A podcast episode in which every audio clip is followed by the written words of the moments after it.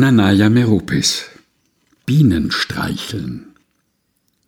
Feldwege entlanglaufen, den Liedern der Lerche lauschen, Blumen und blühende Büsche am Wegrand bestaunen, den Wolken mit Fernweh nachsehen, das Gras streicheln. All das habe ich meinen beiden kleinen Töchtern nahegebracht. An ihren Geburtstagen lege ich eine Spur aus Wollfäden, Holzstöckchen und Papierschnitzeln zu einem im Wald vergrabenen Schatz. Im Herbst lassen wir einen Drachen steigen, den ich selbst für sie gebaut habe. Mir ist es wichtig, den Kindern den Einklang mit der Natur zu vermitteln, zu zeigen, dass wir Menschen ein Teil der Natur sind und nicht ihr Beherrscher oder Zerstörer.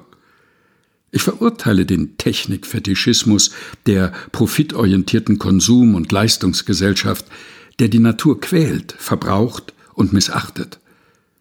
Aber wie soll ich meinen kleinen Mädchen dieses komplexe Thema aufzeigen?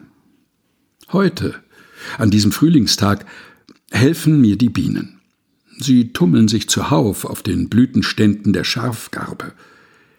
Ich schleiche mich, die Kleinen an den Händen haltend, an die Pflanze.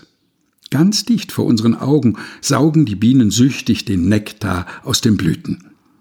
Ich lasse die Kinder los strecke meinen Zeigefinger ganz langsam zum Rücken einer Biene und streichele sie.